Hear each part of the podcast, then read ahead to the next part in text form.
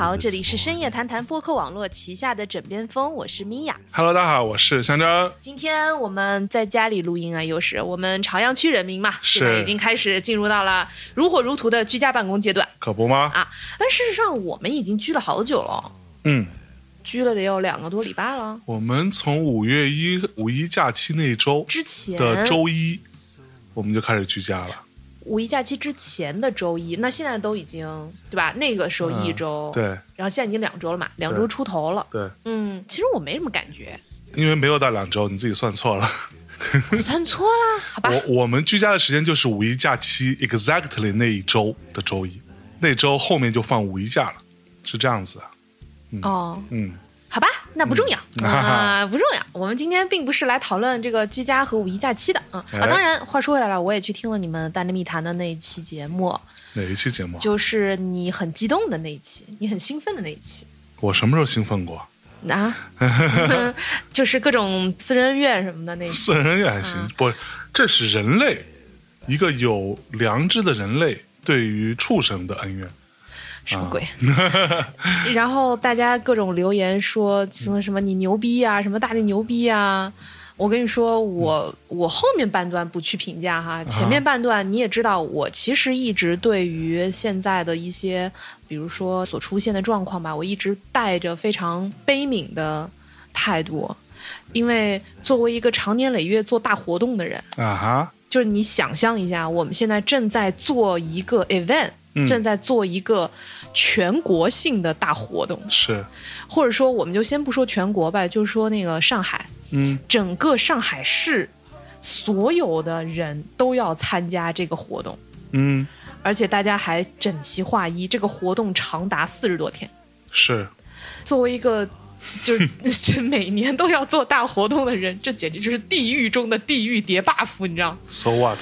所以就是我有时候觉得吧，就很多东西真的非常令人生气，非常、但你也可以理解，是吧？就是，但你要说，你说你真不知道它为什么会那样发生吗？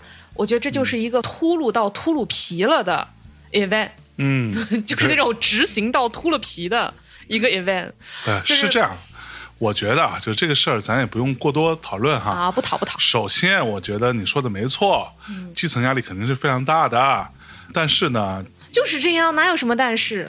比如说，我们拿今天你做 event 来举例子，啊哈？你今天做一个 event，这个 event 里边的每一个细节你都要管，对啊，你不允许参与 event 的人做任何决定，所有事情都要你来管，那的结果就是所有事情都要你来管。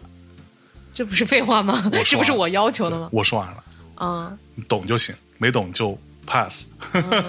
对，然后我的意思是说吧，对于大家来说，我们现在其实我相信我们已经是一个非常成熟的嗯一群人了，嗯啊，比如说像北京现在进入居家，我看好像大家也都一副就是没吃过猪肉也见过猪跑的 那个样子，对，对，就是所以我觉得这也是我我经常会跟象征说的，就是有的时候我们要想想，我们会从中慢慢的强韧起来的吧。我们先把这个 event 做了，对吧？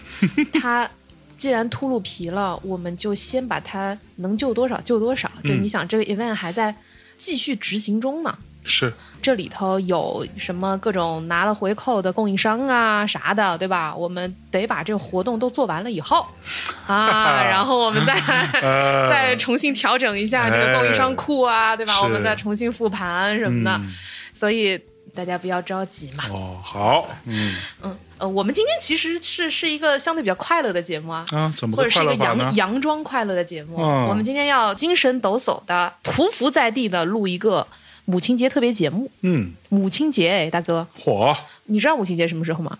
母亲节五月的第一周是 的周末，好像是什么？你是根据现在的这个日子推算出来的是吧？我其实不是太知道对啊，但不重要。你知道你妈的生日吗？我当然知道，是什么时候呢？我我在这里就不讲，又没有人知道谁是你妈妈了。不重要。啊，就是不知道了，当然知道，就无法证明知道我爸的生日，无法证明也无法证伪。神经病！我妈反正是十二月份的，我都说到这份上了。嗯，好吧，好吧。其实我我我也知道啊，嗯，也无法证伪 啊。就是想说吧，今天我们来录一个节目，嗯，因为呢，哦，作为一对夫妇，嗯，呼呼，呼呼，我们其实就有一种互相让渡爹妈的那个感觉，有没有？哦，就等于说你的爸妈就感觉平移到了我这儿，嗯我的爸妈就平移到了你那儿。是我们本来有一对爸妈，现在凭空就变成两对爸妈的那个嗯感觉啊。那个 feel，所以我觉得这个母亲节特别节目呢，本来我的制作人是说让我想想怎么录，我觉得这事儿哪能少得了你啊？嗯啊，然后就干脆不如我们一起录录对于各自的妈斜杠婆婆呀，这个你你那个叫什么来着？嗯，岳母。啊 的嗯。感受。哦。我们从一个关键的时间节点开始聊。哦，在这个关键的时间节点之前，你妈是你妈，我妈是我妈。然后呢，出现了一个瞬间，导致了咱俩互相拥有了互相的妈，嗯。就是我们结婚。嗯。那个结婚的那个仪式上嘛，嗯。不是有一个环节叫做改口是吧，kind of，？Kind of，就是你得叫我妈妈，嗯我得叫你妈妈，嗯，我的顺口溜如何？哎，哎，所以你当时最开始叫妈的时候，其实你跟她也不熟，那可不吗？然后我跟你妈也不熟，那可说呢，我们互相来分享一下当时你叫妈的那个心情。没有心情啊。没有心情，对，我当时只是觉得这是一个仪式，就赶紧把它做完。就所以你没有觉得叫一个你不熟的女士为妈有任何的奇怪的地方？也也奇怪，但是我觉得就是个仪式嘛，就赶紧做完。但其实你日常也不会叫你妈妈，会啦，就就没有那么多吧，少吧。对，嗯，就是你打电话刚开始还是会说妈、老妈什么之类的，就仅此而已。之后就不会再叫了嘛，就每一次 at the beginning of every conversation，在后续的过程中就 no show。不是我。那所以你现在叫我妈的时候，你会叫妈妈？如果她出现的话，那当然会了。她每次来不是都还要叫，或者每次我们去看她还会叫，对，那你现在叫的时候会觉得奇怪吗？还好习惯了吧，嗯就默默的就习惯了。那你呢？其实真诚的说，这个我当时其实有点困扰呢。因为呢，我觉得可能你作为男孩子的话，就是你平时叫的也没有那么频繁，嗯。所以老人也不会觉得有什么。嗯。但是作为媳妇儿，还是会经常需要叫两边的家长的。是。就我的这个频率会明显比你高 N 倍，嗯。尤其是最开始啊，就是你会有一些那个话，那个 conversation，就那些对话里头，其实是需要同时出现两个妈的。啊哈。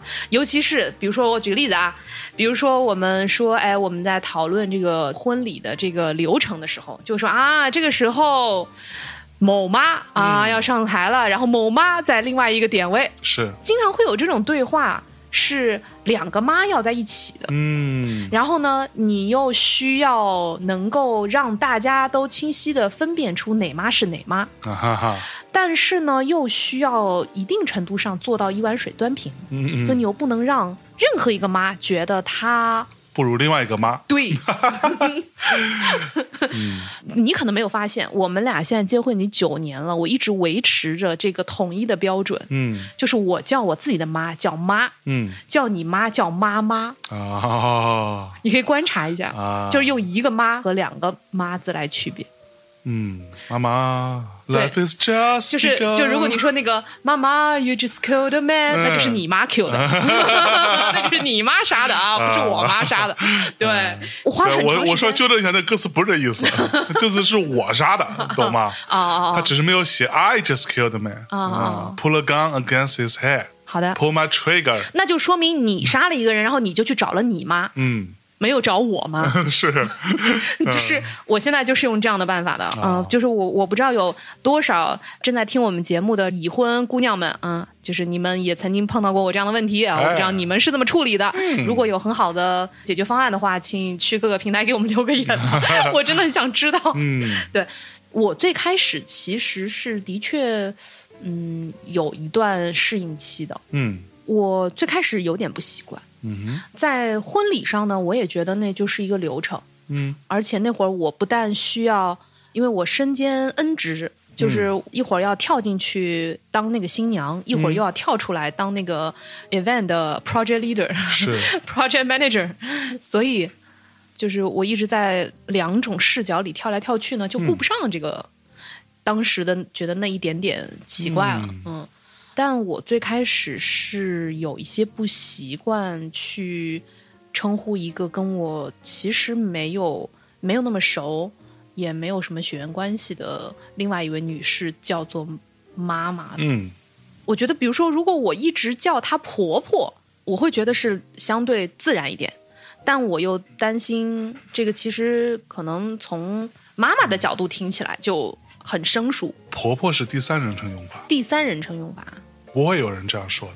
哦，是吗？对，婆婆是你在跟别人形容她的时候，你会用婆婆，就像不会叫你妈妈叫岳母 或者丈母娘，是是，因为对，人出来说：“哎，丈母娘，你起来了。这是针对别人。”啊比如说，你跟一个外人说：“哎，我我丈母娘母娘怎么着，我婆婆怎么怎么着。”这个是一个指代，它是一个单纯的第三人称用法，嗯你懂吗？它是没有用在对他本人说的时候呢。嗯，嗯我见过非常多这样的例子，我也深切的相信语言是有强大的规训能力的。嗯，就是比如说，你一直在叫我妈叫妈妈的之后，你会慢慢慢慢因此而跟她变得亲近吗？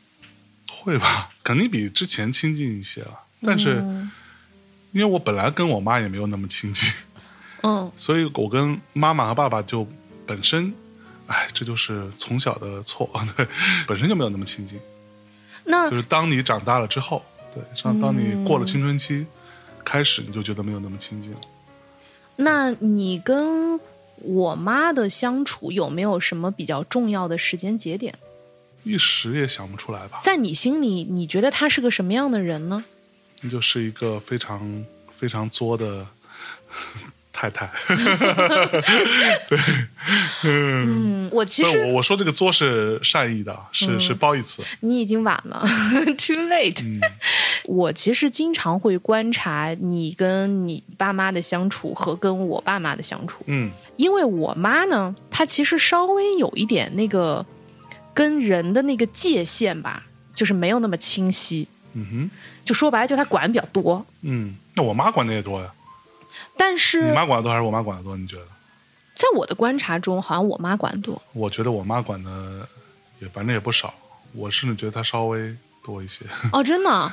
那可能我们各自都觉得各自的妈，就是因为你对自己的妈的那个入侵，可能更敏感一点了。是是是，嗯，反正我是觉得，因为我妈呢，在你这儿呢，她好像比较自然，就是她比较天然的就觉得没有太多界限。嗯所以，比如说举个例子，就是有的时候呢，我爸爸妈妈就会到北京来看我们，嗯，就像你爸爸妈妈也会来北京看我们一样。是，但是呢，我公公跟婆婆呢，在家里的时候，就因为我我们有两个房间，嗯而且我们这两个房间的日常生活呢，其实是可以完全不交呃，对的，叉的，是可以各自相对独立的，就除非你要用客厅。各自都有自己的卫生间嘛。对对对对对所以，除非是到客厅来看电视什么的，对喝个咖啡什么的，对，不然的话其实蛮独立的。嗯那当我的公公婆婆在跟我们一起相处的时候，他们其实就至少他不太会去动我们的东西啊什么的。嗯但是我妈就不会，我妈就会，嗯，这是我的地盘，然后她就会开始自顾自的开始收拾啊什么。当然那是因为她觉得我们脏了哈但是呢，她可能就会觉得，哎，这个我来帮你收拾一下。因此，每次我妈那个大风刮过，就是我妈过境啊、呃然后所有寸土不 生对，我妈过境之后，东西就都找找不到了。嗯是，然后就都要给她打电话说：“哎妈，我们家东西放哪儿啊？”对，那个在哪里啊？对，但其实他在他自己家的时候，他也也这样，对，所以他就会拿他的那个习惯来复制到我跟你的这个空间里面吧。是，所以我会觉得他的这个侵入是不是太多了一点儿？嗯。但是也正因为他没有什么，就他不太介意，嗯。因此反而我觉得促进了你们之间的相处，哦，就是他也不会瞒你什么，嗯他也不介意你说啥。嗯。那我这里有个问题，妈妈，如果你在听这期节目的话，请你告诉我，上次你收拾完之后，我从美国带回来的 Blue Bottle 的那个咖啡杯现在在哪里？当时我很喜欢，花了不少钱从美国买回来的那个咖啡杯在哪里？现在我都不知道在哪里。哦，对，就是我妈过境之后，我们家少了好多各种各样的杯子，对，可能被她放在哪个抽屉里了，但不知道在哪个抽屉我。翻了半天，反正我没有找到。对，很对颓那你来问问我呀？啊。那您觉得呢？这样，你先回答，你妈是一个怎样的？你跟他的之间的感受啊，在你跟我结婚之前跟结婚之后有什么不同吗？你是说在我跟我妈妈之间的相处，对，其他没有什么差别，嗯。最大的差别就是以前我是一个人，嗯。比如说我跟他要是吵架了，嗯，我爸就会在我们俩之间调停。哎，但是现在我结婚了以后，我跟我妈吵架，我就可以不理他，哦，我就可以走掉，你就牛逼了是吧？因？为因为我我也有一个人，势均力敌来着是吧？就是你还记得有一次，我跟我妈就是我们我们不是一起回舟山，啊，然后我跟我妈出去说是什么去什么超市买东西，嗯。然后我妈就开着车，嗯。一路上就数落我一路，然后我就被他给惹毛了，嗯。然后我就生气了，我就说我不跟你去吧，然后我就开车门下车我就走了。啊哈，我妈可能也生气了，然后她就开着车走了，嗯，然后 你们俩然后我就过了一会儿，我就给我老公发消息，我说老公你来接一下我，啊我怕他什么呀我。然后很快就出现了，是吧？就是，然后我老公就来接我了，哼！别以为我没有车，我就我就弱势，我我现在厉害了。对啊，就是我结婚了以后，我有帮手了呀。是，嗯就是我也会跟他讲说啊，你跟你老公商量一下，我跟我老公商量一下什么。嗯就是你看现在多么平等。是。那你怎么看你跟我我妈之间的关系呢？我觉得 we are still getting there。嗯嗯，我觉得真诚的说啊，我之前包括我在节目里还多次大放厥词，嗯就是我跟我婆婆可好了，啊，嗯没有什么婆媳问题。是，我觉得我们依然没有什么婆媳问题，嗯但是呢，你说我们亲如母女呢，好像也也还差点意思。我都跟她没有亲如母子对。没有，我跟你讲，这个问题是这样的，我后来有稍微想一下这件事情，没有想的特别透彻。我妈这个人呢，她是个什么人呢？她其实是一个，她是楚霸王，啥意思？你懂吗？她是一个那种霸王型大女主人人格。嗯，比如说，你看我妈跟我爸相处，那都是我爸听我妈的，对，甚至有的时候，我觉得你你爸在利用你妈这一点，也没有。就是嗯就是我有时候会觉得吧，我们家我说的我们家是大家庭哈，我们这两头这两个家庭的爹，就父亲这个角色的人呢。都是人精儿，就是都很会利用多年的斗争斗争经验，对，就是学会了。特别厉害，就是嗯。我有时候在观察他们俩吧，虽然他们俩风格略有差异，嗯。呃但是他们都达到了非常高效的，其实是反控制的这个能力。能力啊、嗯比如说你爸每天各种嘻嘻哈哈、嘻嘻哈哈，看起来就好像是你妈什么都说了算，嗯，但是事实上呢，你爸爸就能够是四两拨千斤。我跟你讲，事实上也是我妈说的算，因为我见过他们有很多次的这种对于一些相对来说比较重要的事情的决策。嗯这件事情，我随便举一个特别特别小的例子啊，但是也没有那么小。比如说，他们要出去旅游，出去玩，嗯我爸呢，他是一个什么人？他就是那种，他很喜欢开车，对吧？嗯他不是前一阵刚换了辆车嘛？我爸因为很喜欢车，所以他就说，那他想开车去旅行，因为呢，这个旅行是要跟另外几个亲戚，类似于我妈的兄弟或者是姐妹之类的，一起出去。比如说去一趟我们另外一个亲戚家，他们都是这么干的嘛，对吧？我们另外一个亲戚呢，就是他在郑州，就是在还能去的时候啊，他们就在讨论这件事情。我都能看到我爸是那种特别，其实心里有点虚的。他知道我妈不一定能同意，但是他就以一种下意识的不动声色、特别轻描淡写，就是那种 by the way，、啊怎么怎么样。对哎，我觉得我们要不就开车去吧，呃 去哪去都很方便，对吧？我妈听完之后呢，她沉吟了两三秒钟，她没有立刻回答，她沉吟两秒，然后她就说：“开车我不去，我晕车，不光我晕车，那谁谁谁也晕车。那另外那个谁谁谁呢？他可能短途一两个小时不晕，长途他也晕车，啊，整个的车上只有你一个人不晕，啊，我们这旅行就不要去了。坐火车去不行吗？呃，啪啪的，对，他是，你看他是有环环相扣环他是有逻辑的。第一呢，我先我先说我晕车，第二一大家子都晕别人都晕车，对吧？你不考虑我，我能忍，别人忍不了，不合适，对吧？第三，我们的解决方案，他是这样的人，就这种情况，在我们家，在我成长的过程当中，我经历过无数次，你知道吗？就是大事小事，最后基本上都是我跟你讲，我说一句特别狠的话，哪怕是看起来是我爸做主的事情，比如说买个什么样的音响，买个什么样的电视，或者买一套什么样的房子，大概这种事情，背后全部都是我妈已经 approve 过的，看似让你做主。所以我的点在于，我爸尚且如此，那你觉得我呢？从小到大，我还有任何的可能性有什么地位吗？No fucking way！可是我觉得你挺有地位的呀。哦，没有，我这个地位是抗争得来的，就人还是得要抗争。说到抗争的时候都颤抖，对对对对对，抗争，对，激动了。没有压迫就没有反抗，是吧？但是我我是觉得，其实，在你们家，你的地位是很高的。虽说大家可能之间要有一些摩擦，但是呢，就是如果你硬来，就是比谁无赖，嗯那你肯定会赢的。对，耍无赖肯定是我赢嘛。所以我的抗争方式就是耍无赖，但耍无赖你是有代价的。什么代价呢？就是我跟你讲，我跟我爸妈抗争，尤其是跟我妈抗争这件事情，抗争的最里程碑的那个战役，对，就是我来北京。哦，对，这个战役之后，他们就就 就萎靡对了就。萎靡了，基本上就算了算了算了。对我来北京是他们是绝对不同意的。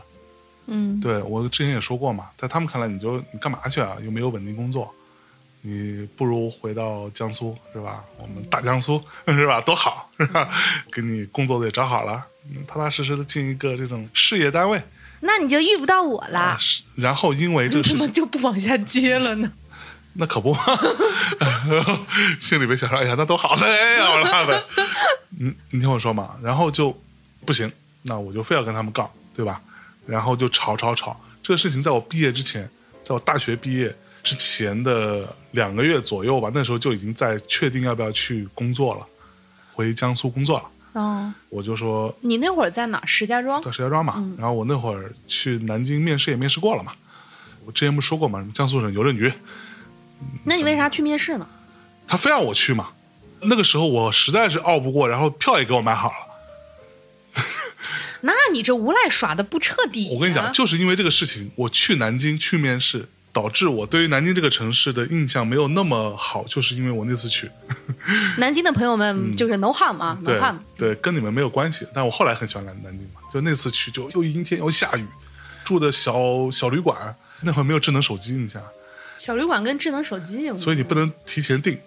对吧？你就路边看到一个小旅馆，你就嗯、有房嘛？有房就去了，然后在小旅馆的浴室里边还摔一跤，啊，真的啊对那这怪谁呢？难道怪小旅馆吗？对，怪那个浴室，在浴室里吧嗒摔一跤，然后对，就烦很烦，对，整个就很烦。然后嗯，即便这样，面试虽然过了，但是我就想说，老子才不要来这里呢。对，我觉得你这种吧，真的就不好。嗯就好多人就各种说什么啊，什么家里找什么相亲啊，然后相亲对象又不喜欢啊什么的。那你要是想自己找，你就别去相亲啊。嗯、是，你要是不想去人家那儿工作，你干嘛浪费人时间？人家还过了，人家还喜欢你，对吧？人家还喜欢上你了，然后你还你还你还说啊，那那我不喜欢他然后后来还跟家里抗争。对，反反正反是对这些事情也让我，就其实说白了，之前我没有那么坚定。啊，那这句话说，公平了，没有那么没有没有没有那么坚定，因为那个时候呢，我也不知道毕业之后，我那时候只有一个人给我这种信心，就是啊，你毕业来北京吧，就是王涛，就是王涛说没问题的，你找个工作还不容易吗。你居然姓王涛，然后啊。他说这这唯一一个给我这个选项比较 positive 的 support，就你只有这一个例句是向这个方向的，剩下的例句所有是反方向。都在说反方向嘛，然后当时就肯定稍微有点慌忙，我想啊，王涛我能信他吧，对不对？对，然后我就去了，去了之后，等到我去完之后，我就下定决心说，我绝对不要去做这样的工作，我不要让我的日子这样过下去，因为那些给我面试的人，我看看也就，当然啊，没有对你们个人有任何不满的意思，只是那时候我年幼无知啊，我就觉得什么玩意儿，对吧？怂啊！啊，这什么玩意儿，对吧？然后下定决心我要当一个小北漂那时候，然后我妈不就疯了嘛，啊，就开始跟我吵嘛，前前后后大概吵了得有三五夜，每天晚上打电话吵，吵到最后他们心一横啊，说你要去北京你就去啊，我们我们不会再给你一分钱的，嗯从经济上制裁你嘛，切断你的 supply，对吧？嗯，然后我就去了，然后就靠王涛活着。也没有，我我找工作找找的也蛮快的，嗯，对，初期是靠王涛活着，初期是靠，这终于公平了。你看，说话公平一点，是不是？嗯，王涛前前后后大概在我第一个月拿工资之前，大概管了我每天的晚饭吧，应该是大概这样。然后我住全全都住在他的宿舍里，也不用花钱。哎，这个 CP 我磕。对，大概其实是这样子。所以等到我到了北京之后，因为我自己的一意孤行，然后我还落下来了，还能够找到工作，还能落下来是什么？就是落听了。哦，对吧？能能能够找到工作，然后还能换工作，还能拿还不错的收入什么的时候，你想想，所以那时候就觉得我腰板就硬了嘛，所以在他们面前我就可以耍无赖。嗯，从那以后，他们就觉得，哎，我对你的控制力、制裁这件事情失效了嘛？嗯，对，That's it。我在我爸妈面前就不敢这样。首先呢，讲道理呢，我是讲不过我爸的。嗯，要讲道理这件事情，我在我爸面前简直就是渣渣，你知道吗，就是被秒成渣。是，耍无赖呢，我也不可能耍得过，因为他们俩绝对不会什么经济制裁这种东西，他们就会用感情来摧毁你。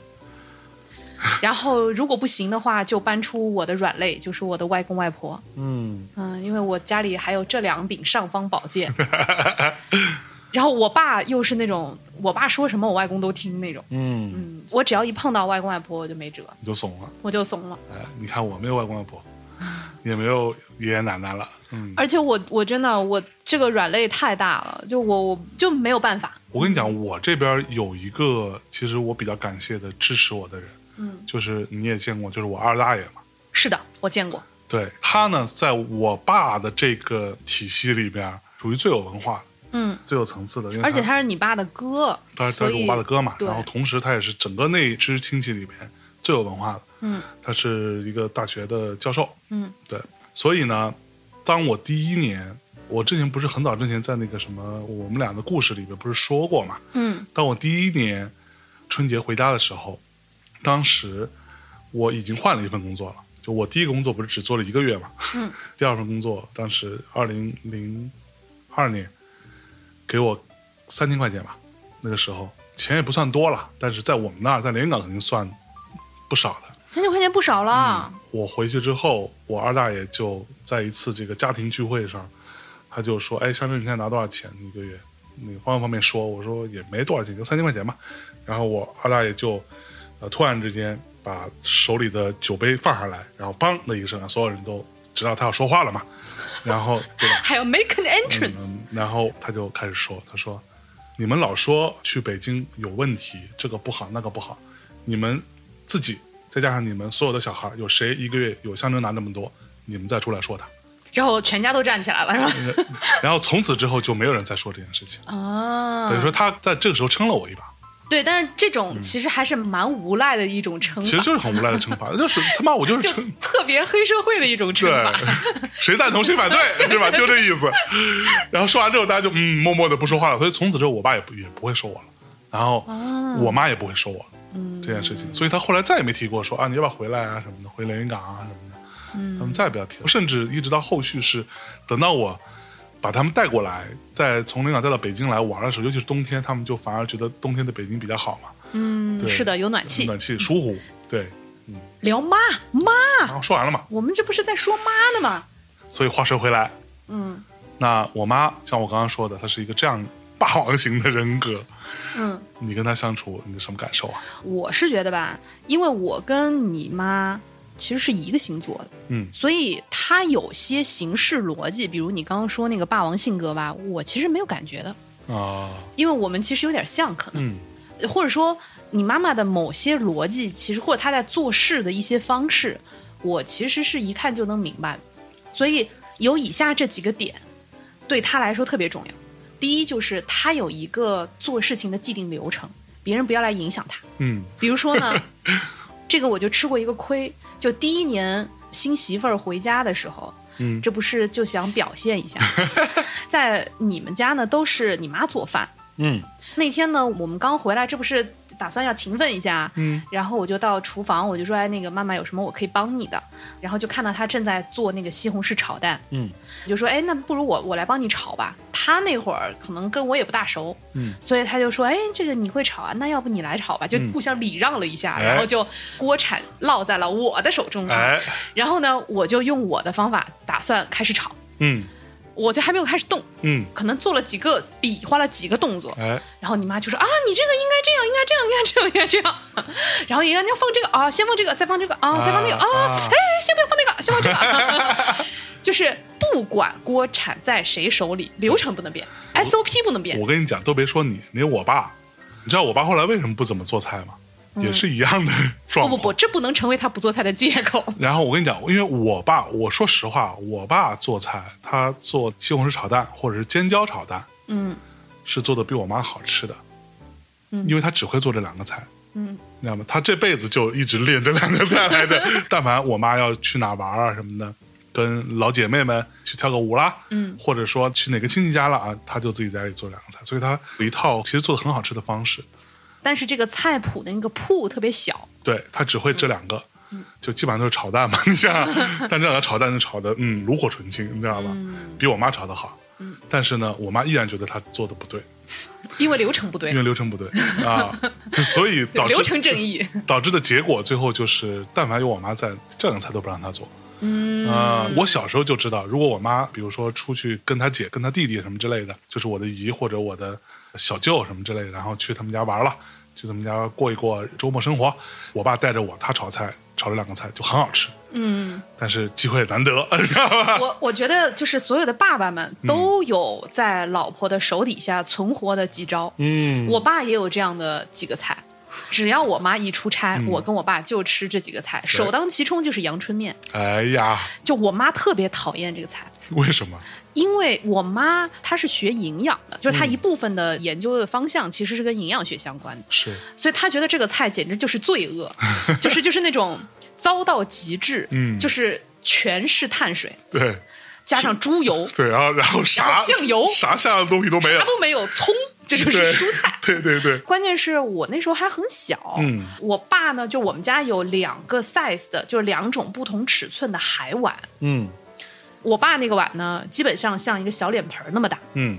我呢像大家通常的海碗的那种大小。嗯，我那时候很小嘛，然后我爸就会给我做一海碗的阳春面，但因为他做的太好吃了，你都把它吃掉了，对，然后撑的。撑到不行，就是真的，就是你很难想象，是。你要撑到你觉得自己要爆开了，你就是那种对对对。特别撑。所以我妈一直觉得，就我其实是可能胃比较大的那种小孩儿，嗯。所以我妈一直觉得我，比如说我站直了以后，其实那个胃是稍微有点点凸出来的正常人都会有点，啊，真的吗？嗯哦，好吧。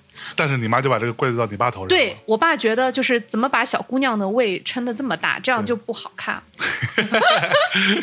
嗯，啊。我觉得可能爹都有这么几招。对对对，嗯，然后再说回到你妈呢，嗯最开始我不明白，而且最开始我没有从这个相似性出发去理解她的行为逻辑，嗯所以当时我还挺高兴的。我觉得你不让我做吗？你不让我做，你就 get out of the way，你 干嘛呢你？干嘛呢你？对，然后因为我也是这样的，嗯，就是我也有我的流程正义，你的流程也不能让人家破坏。对，所以我们那次还两个摩羯座对了一下犄角，哎，嗯，然后估计他也很不爽，他想要说：“妈的，从来没有人敢反抗我。”没有人可以在我的厨房里面忤逆我。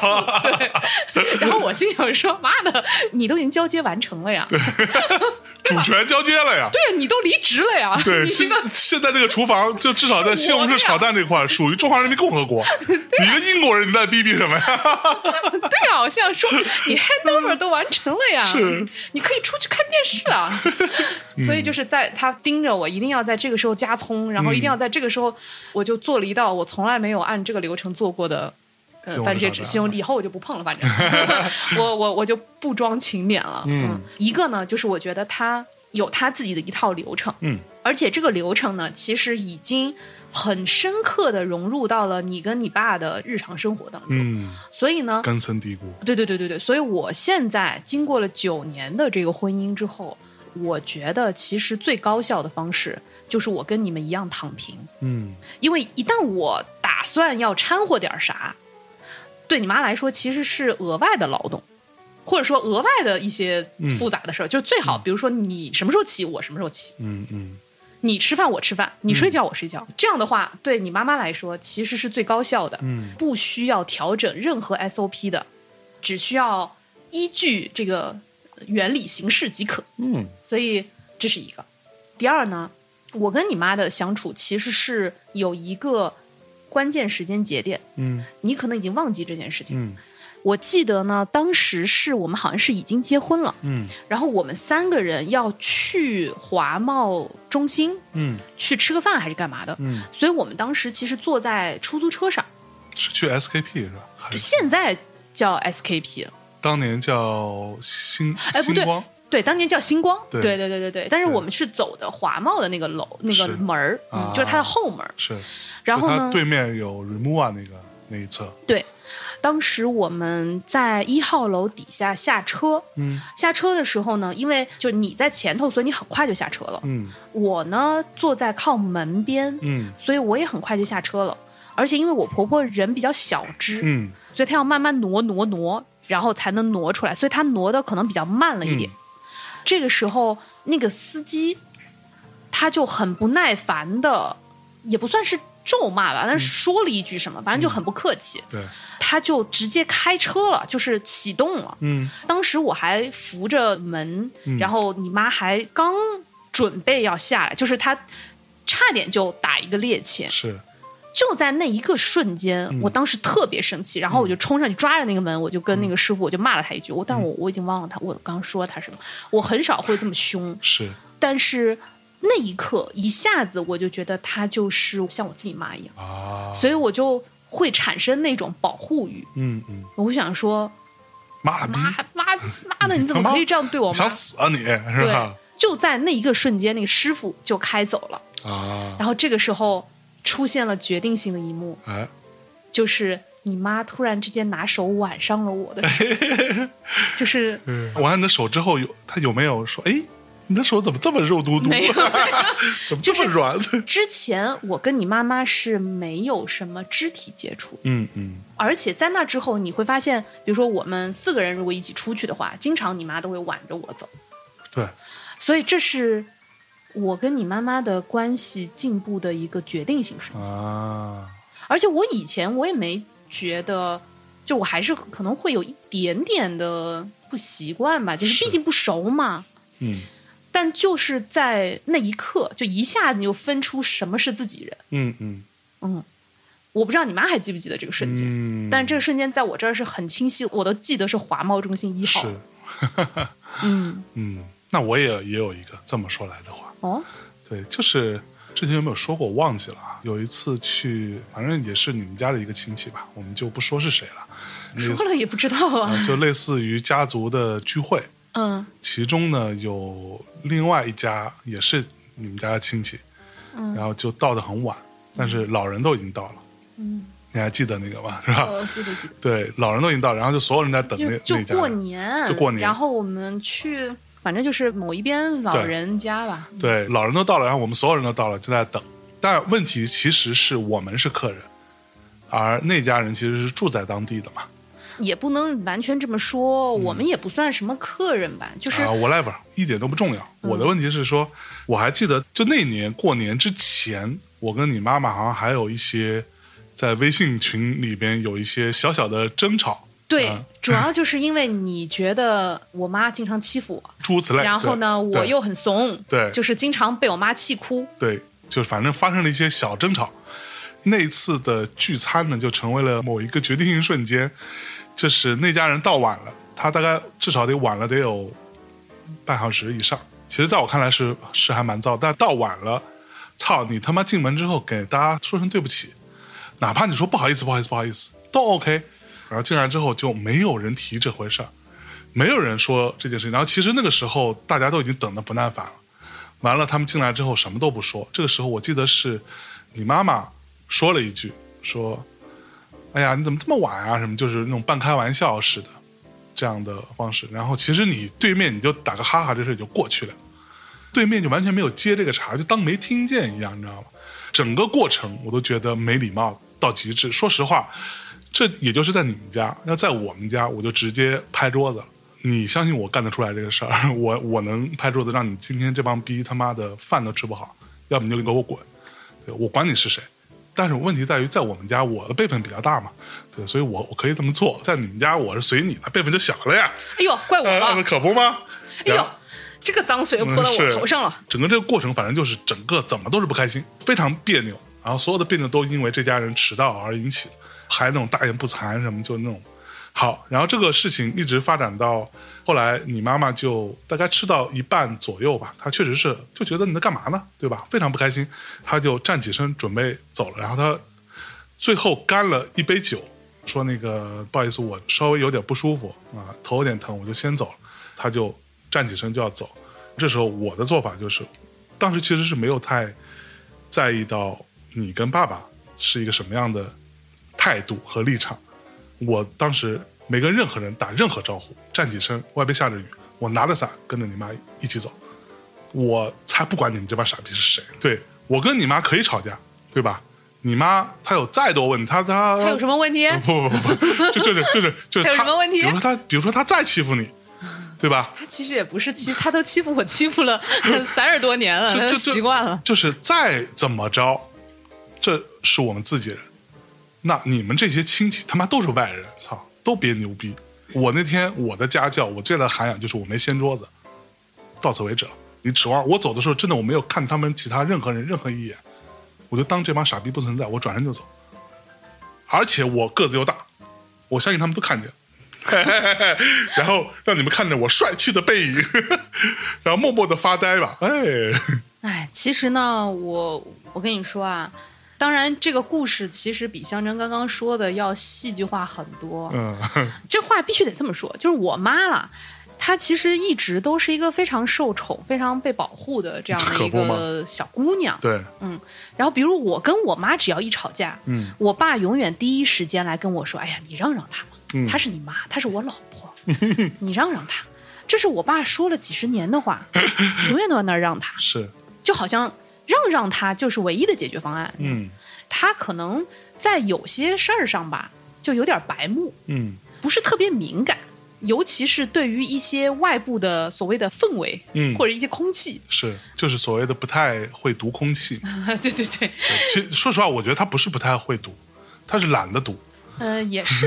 所以我有时候觉得我妈其实跟你是一类人，嗯就她那么聪明。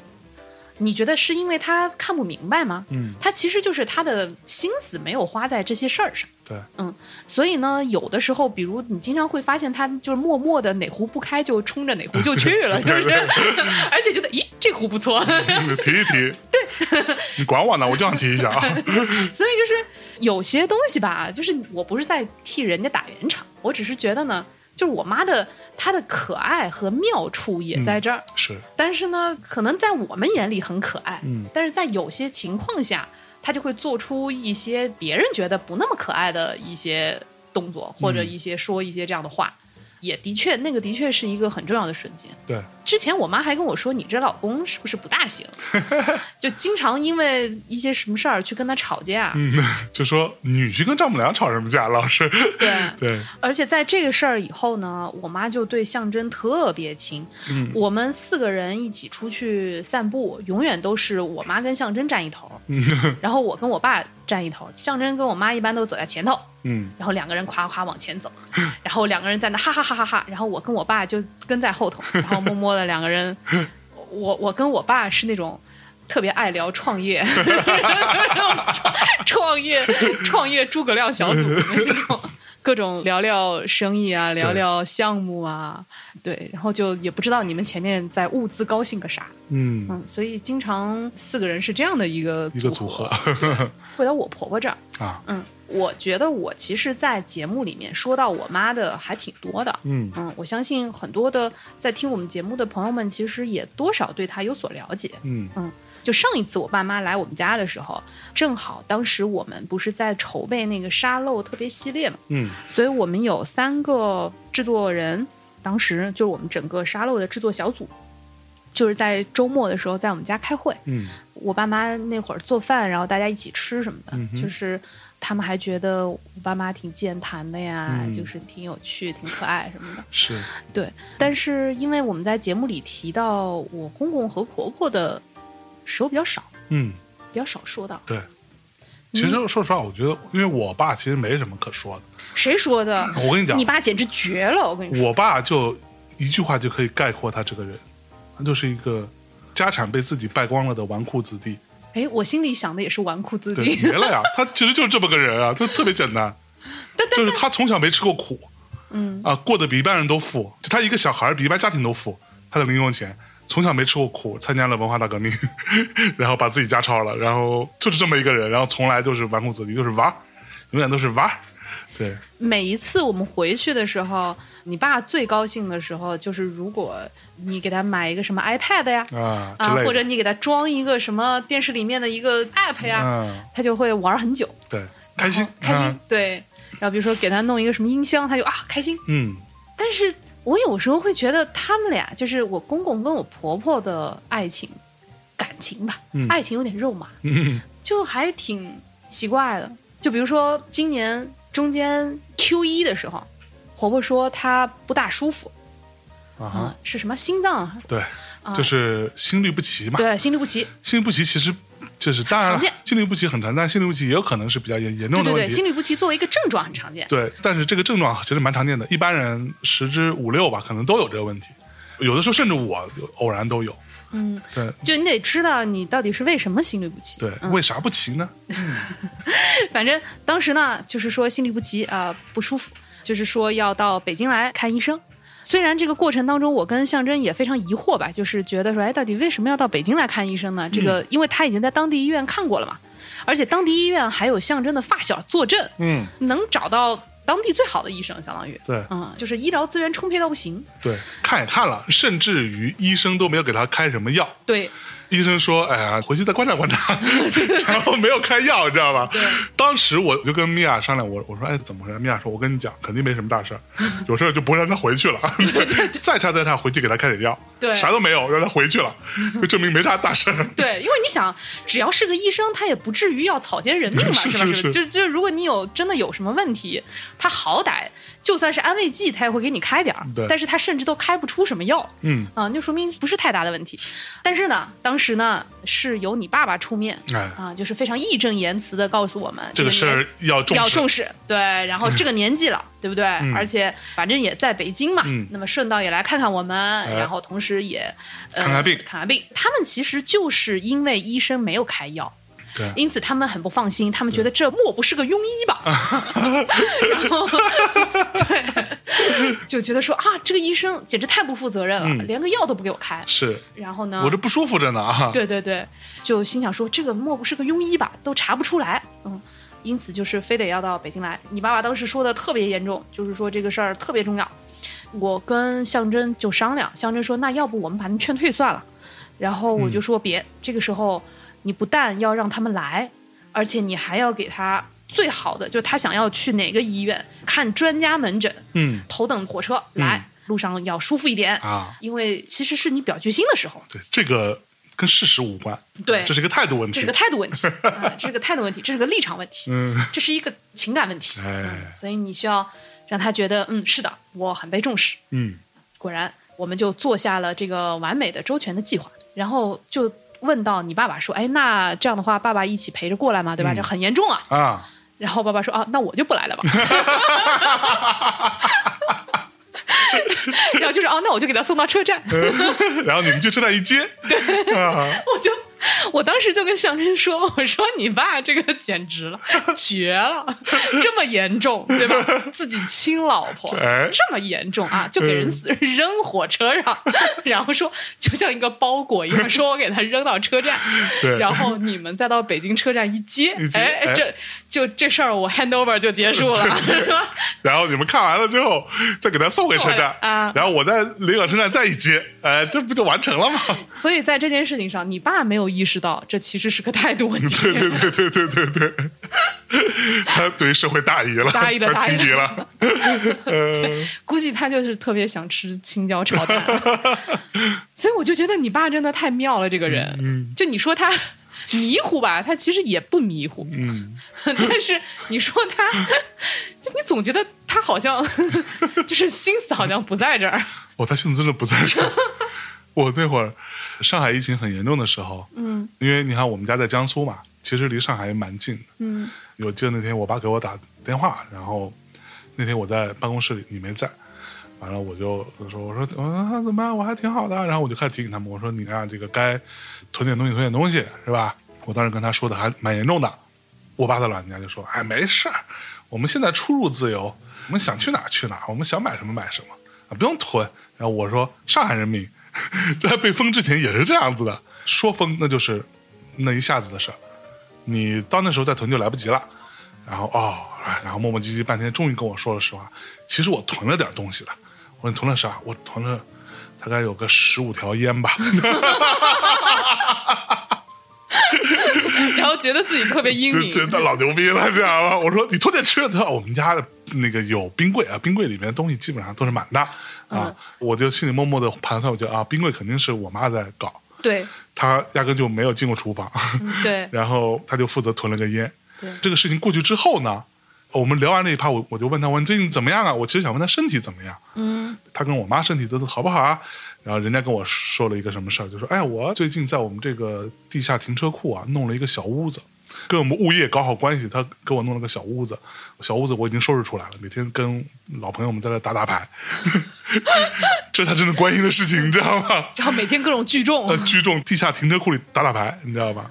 所以他真的，我觉得他心思都不在这个地方，他就是玩儿打打牌，开心，一起抽烟啊，打打牌，喝喝茶，啊，吹吹牛，但是真的就是你爸爸真的很开心，嗯。就是我看到过很多，因为他也七十多岁了，嗯。看到过很多这种七十多岁的，可能相对比较平和呀，或者嗯这样子的中老年人吧，对。嗯，但是呢，像你爸这种就是发自内心的，特别就每天就跟 Jack Johnson 那种那种 style 一样，反正我就是很开心，对。就很少见。对，我最开始还觉得他是真这么乐呵吗？还是就是因为跟我见外对吧？对，人家是真这么乐呵。你妈要什么看病，他也不来，不来嗯陪呀、对，我就突然想起我们结婚那天，嗯本来是由他负责去酒店接我爷爷奶奶的，对结果他一高兴就忘了，啊，然后结果就是他就自己直接开着车去会场了，啊，然后就开始跟人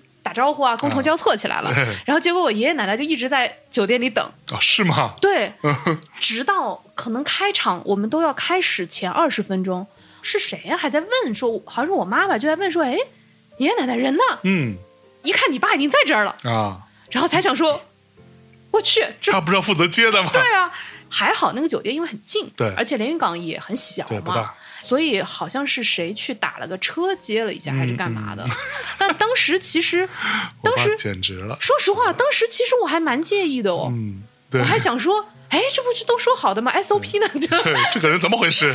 对，而且怎么这么不负责任，对不对？对但是后来发现他只是很高兴而已，他就是天然的快乐，对，他忘记了就是忘记了，嗯所以就是很妙，嗯，然后就，但是你爸是一个小能手，就是手工劳动小能手，对，他只要每次来，我还有一次在跟我妈妈说夸奖你爸，嗯就每次只要是我公公来过，就公公过境，家里所有坏的东西就都没有。了。这都都弄好了，对，什么松了的龙头呀，啊。歪了的什么马桶盖儿啊，各种什么下水道啊，嗯。就是所有跟手工劳动相关的，只要我公公过境啊、嗯就都对，所以其实他很适合去美国居住，你知道吗？哦，就所有都 DIY 这都可以自己来，不用请工人。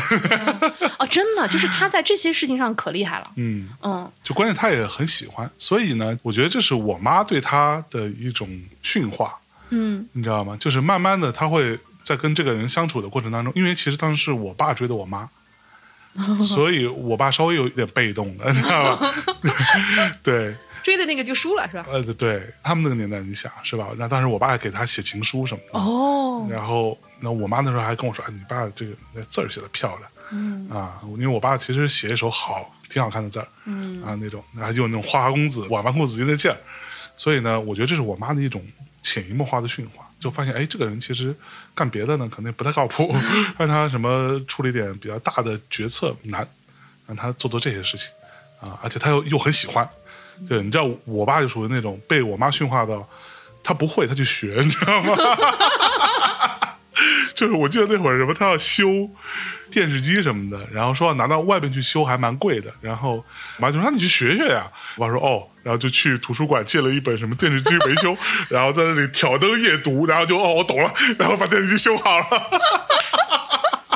哦，我觉得这个真的就是这么说来，我的确能够感觉到他在你爸身上下的这个功夫。嗯，他们俩现在已经基本上到了，因为那么多年了，是对吧？一方面呢，两个人谁也不踩着谁的线，嗯、就是对你妈妈其实是很高效的嗯一个人，嗯而且很能拿大主意。对，她其实胆子挺大的，我觉得他是赌性大。对，胆子很大。嗯我有一次还跟他聊过，嗯我还跟他说：“我说妈妈，你还挺有房子的才气的。”嗯，他当时跟我说，他是在什么样的情况下，然后怎么样的力排众议，对。所有这些人都说不行，然后他就是多么多么艰难，对，坚定信念，非得给你买北京这个房子，是是是，那是那么多年以前，零四年，你想，对，胆子特别大，而且经常我看到他在做有一些日常的决策的时候，然后也是就非常的，一来很坚韧，对，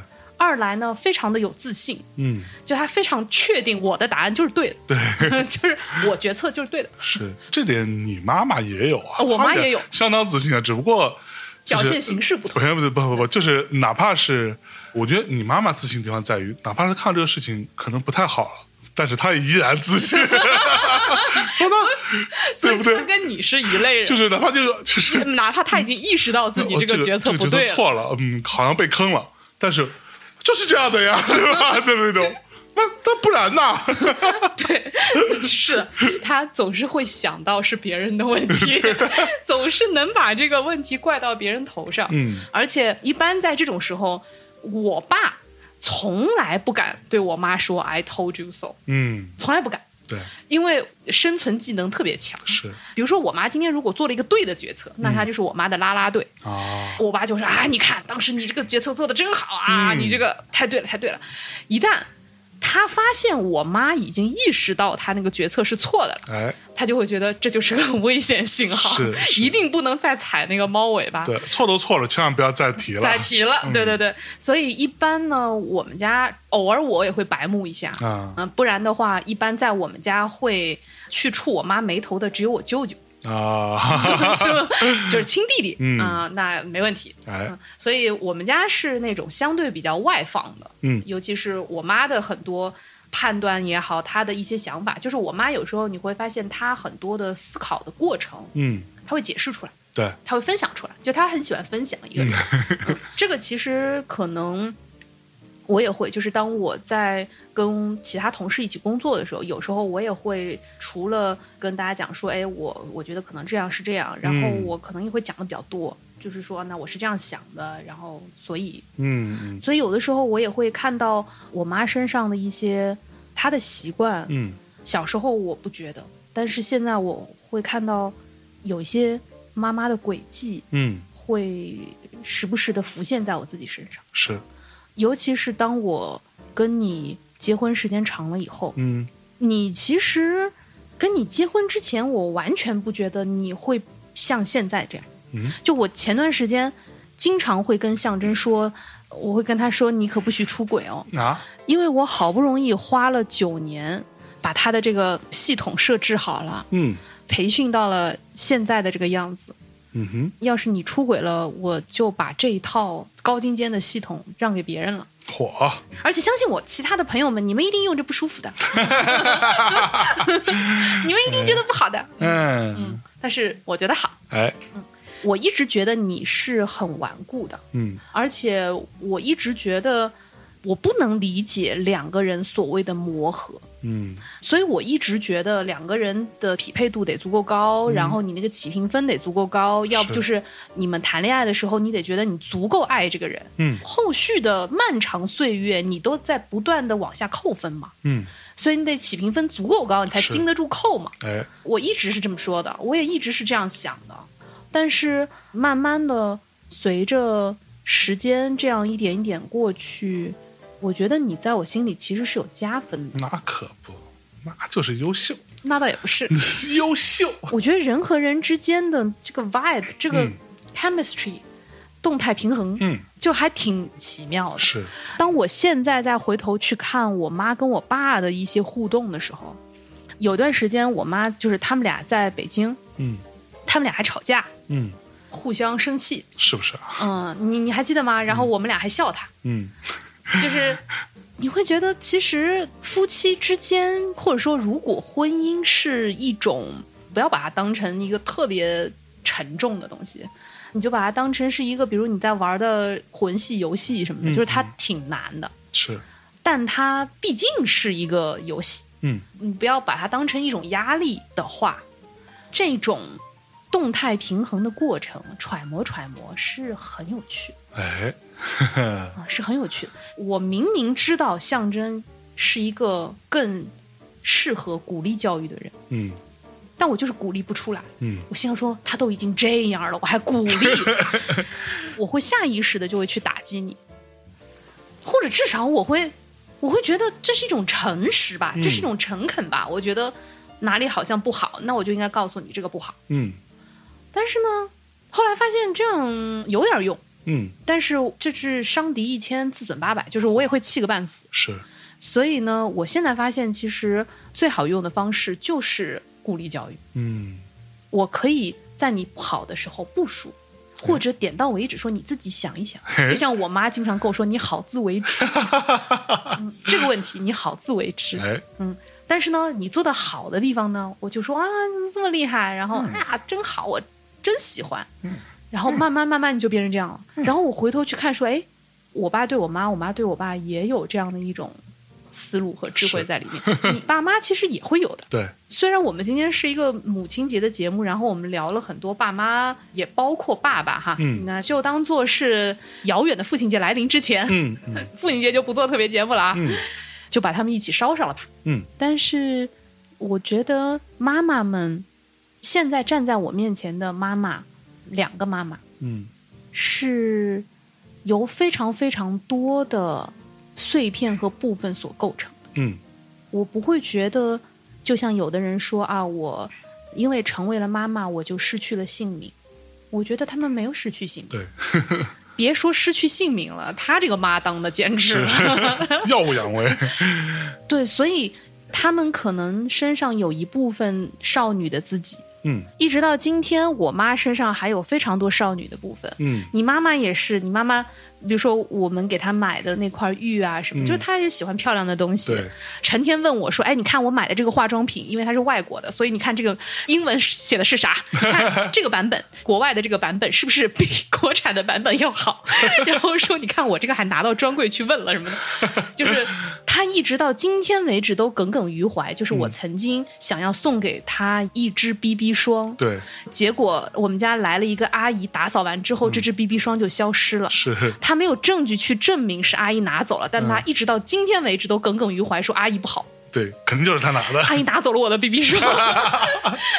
就是他们身上都有很多少女的部分，是，与此同时，他身上又有母亲的部分，嗯。然后又有充满了智慧、斜杠、狡诈的妻子的那个部分。是，比如说像我妈，她可能还有更加明显的女儿的那一部分。这个部分可能你妈妈就相对少一些吧，嗯。嗯，然后所以我妈呢上头还有她的爹妈压着，嗯。她还有个弟弟，她还有姐姐的那个部分，所以就是我会觉得我们现在有的时候会把母亲这个角色，一方面我们赋予他过多的期待、嗯过多的压力，但同时我们在崇高化这个名字的同时，我们在主动的削减它的丰富性。嗯好像你成为了妈妈以后，我身边有这么多高龄生产的 朋友们，肉体是一部分啊。这个高龄去生育可能不太舒服啊什么的，可能会比年轻的姑娘恢复起来慢点之类的。就是我觉得这个部分肯定是有的。嗯但是当你真的在漫长岁月中成为一个母亲的这个过程当中，你一定会失去一些东西，但你也会获得很多的东西。嗯当我在看我的妈和妈妈的时候，他们都是充满了丰富性的人。嗯，他有很多东西是我很热爱、很喜欢、很珍惜的，又有很多东西是我觉得好讨厌。嗯也有某个时刻我觉得好可爱，某个时刻我觉得好讨厌。是所以我觉得他们就只是那样充满活力的一个女人而已。嗯，对，时不时的撒撒气在丈夫身上，撒撒气在小孩身上，是吧？撒撒气在自己身上，有的时候犯个迷糊，有的时候凶悍一点，有的时候温柔一点。我觉得这才是一个女人。嗯就比如说，我们今天晚上聊了那么多，虽然也聊了很多关于你爸爸、我爸爸的，但是就是父亲这个角色，或者说当他跟母亲相比，嗯。我很爱我的爸爸，嗯，但是当你要把它一片一片像剥橘子或者剥百合一样剥开来，它没有那么多片，其对对对对对对，它会浓缩和精炼很多，对。但它其实没有那么多侧面。是。嗯，嗯。我恰恰觉得这就是妈妈，或者在这个母亲节，我希望再次去让大家意识到的一点。我希望大家都能回头去看看自己的妈妈，嗯她只是一个这样充满活力的这样的一个女人而已。嗯可能我们所有人的妈妈有各种各样的情况，嗯但是我还是依然相信，在他们身上有巨大的。就是充满丰富性的力量，嗯尤其是作为女生，尤其是作为像我这样的，可能我也在徘徊在这个角色的边缘吧。意识到自己的母亲其实就是一个回归到一个女人，嗯我觉得这样是更好的。嗯，你觉得呢？你俩说的对，嗯，我觉得差不多了。差不多了，嗯好了，嗯朋友们，在这个普天同庆的母亲节，如果你是居家的被封在家里的，啊嗯那么可以，反正闲着也是闲着，嗯，就去给爹妈打个电话吧。好的，我们也希望所有的妈妈们、所有的母亲们，你们都可以节日快乐。那我们今天的枕边风就到这儿啦，好的，嗯，大家晚安。拜拜。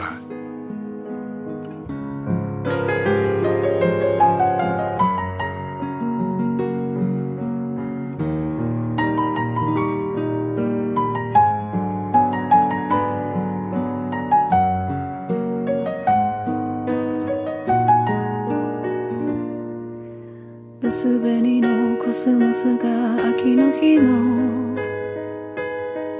何気ない日だまりに揺れている。この頃涙もろくなった母が庭先で一つ咳をする。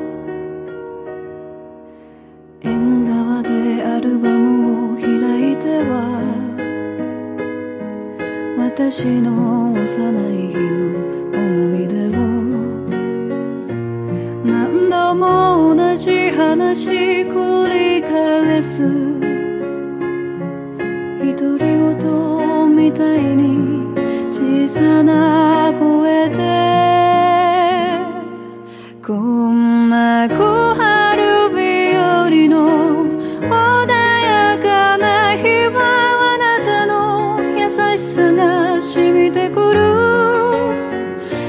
明日と継ぐ私に苦労はしても笑い話に時が帰る。